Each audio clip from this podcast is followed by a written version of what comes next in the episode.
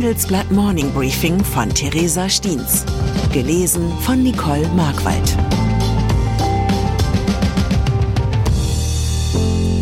Guten Morgen allerseits.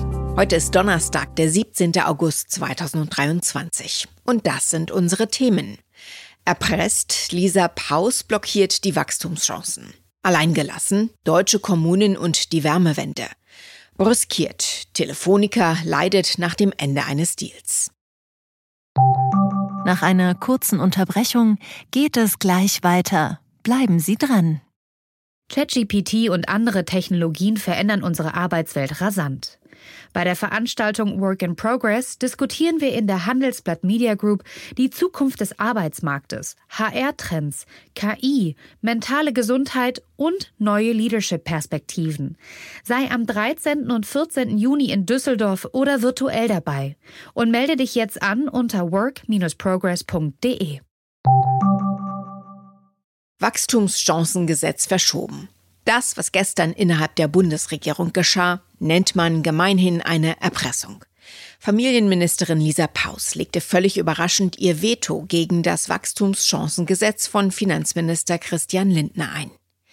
Das Gesetz wurde laut Regierungskreisen in letzter Sekunde verschoben. Paus knüpft ihre Zustimmung an mehr Geld für die Kindergrundsicherung. Das will der Finanzminister bisher aber nicht bereitstellen. Auch wenn das Anliegen der Familienministerin durchaus verständlich ist, sollte sich Paus fragen, ob der Zweck wirklich die Mittel heiligt. Ihre Blockadehaltung gegen Lindners Vorhaben ist aus zwei Gründen verheerend.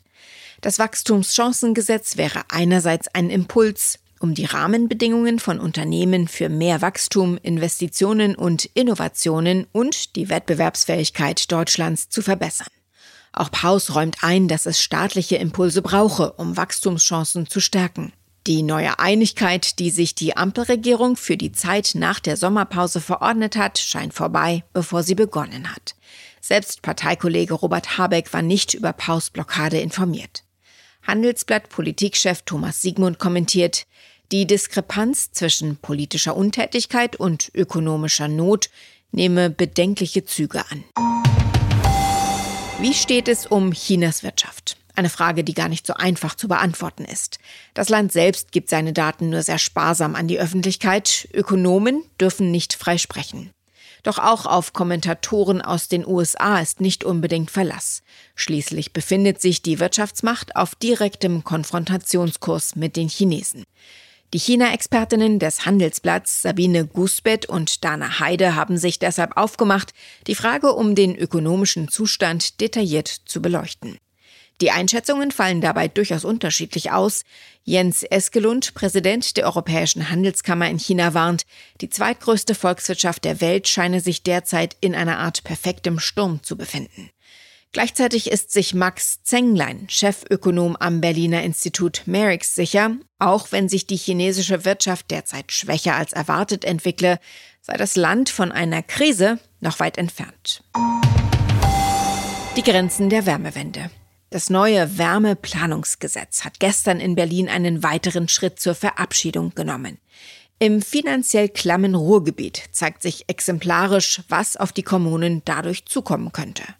150 Millionen Euro müssen die Stadtwerke in Mülheim an der Ruhr womöglich bald ausgeben, um mehr Bürgerinnen und Bürger mit sauberer Fernwärme zu versorgen. Dabei verdienen sie gerade mal ein Zehntel davon pro Jahr. Eigentlich ist Stadtwerke-Geschäftsführer Hendrik Dönnebrink motiviert, Mülheim so schnell wie möglich mit grüner Fernwärme zu versorgen. Aber in der Umsetzung fühlt er sich von den politischen Entscheidern in Berlin alleingelassen. Die ambitionierten Ampelpläne werfen in der Praxis noch viele Fragen auf, die allerdings so richtig niemand beantworten kann. Die Wahrheit lautet, die Ampelregierung hat die Verantwortung für das Megaprojekt Wärmewende auf die Kommunen geschoben und scheint diese jetzt damit allein zu lassen. Doch gleichzeitig wird die Zeit knapp, in der Deutschland die Wärmewende bewältigen sollte. Laut Umweltbundesamt sind im Gebäudesektor künftig deutlich größere Anstrengungen nötig, um die Treibhausgasemissionen schnell zu reduzieren. Meine Kollegin Katjana Krapp warnt deshalb davor, auf die Fernwärme zu warten. Sie schreibt, für viele Menschen werde künftig kaum ein Weg an der Wärmepumpe vorbeiführen. Telefonica unter Druck. Für den Chef des Telekommunikationsanbieters 1 und 1, Ralf Dommermuth, war es ein echter Coup. Spätestens ab Herbst 2024 wechseln seine knapp 12 Millionen Mobilfunkkunden auf das Netz des Konkurrenten Vodafone. 1 und 1 verkauft vor allem Handykarten, die auf die Infrastruktur der großen Netzbetreiber setzen. Wie so oft war allerdings auch hier des einen Freud, des anderen Leid. Der bisherige Partner Telefonica Deutschland, der unter der Marke O2 auftritt, stand bruskiert da. Jetzt zeigt sich, wie sehr Telefonica von der Zusammenarbeit mit 1 und 1 abhängig war. Satte 200 von zuletzt 453 Millionen Euro Free Cashflow im Jahr hingen daran, taxieren Insider. Diese Summe droht nun spätestens ab 2026 wegzufallen. Mittelfristig könnten auch Arbeitsplätze in Gefahr sein.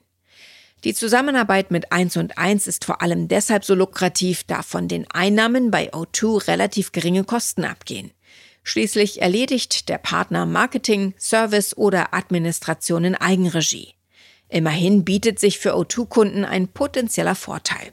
Kurzfristig wird das Netz leerer, was bisherigen Nutzern schnellere Verbindungen bescheren dürfte.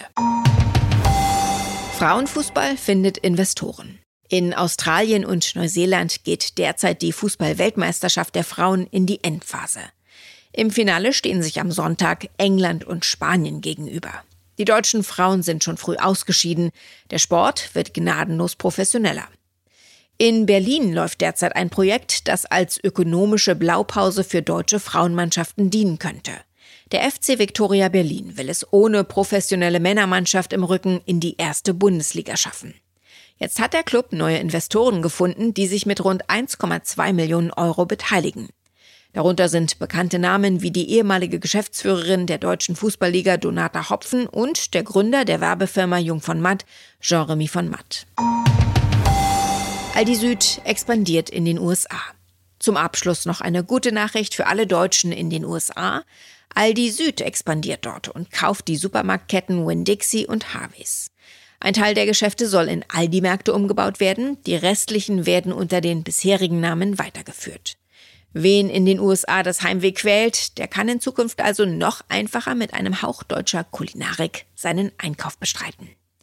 Ich wünsche Ihnen einen guten Tag ohne Heimweh, aber dafür mit vielen Schnäppchen. Es grüßt Sie herzlich Ihre Theresa Stiens. Zur aktuellen Lage in der Ukraine. Russland erwägt offenbar, Exporteure zum Rubelkauf zu verpflichten.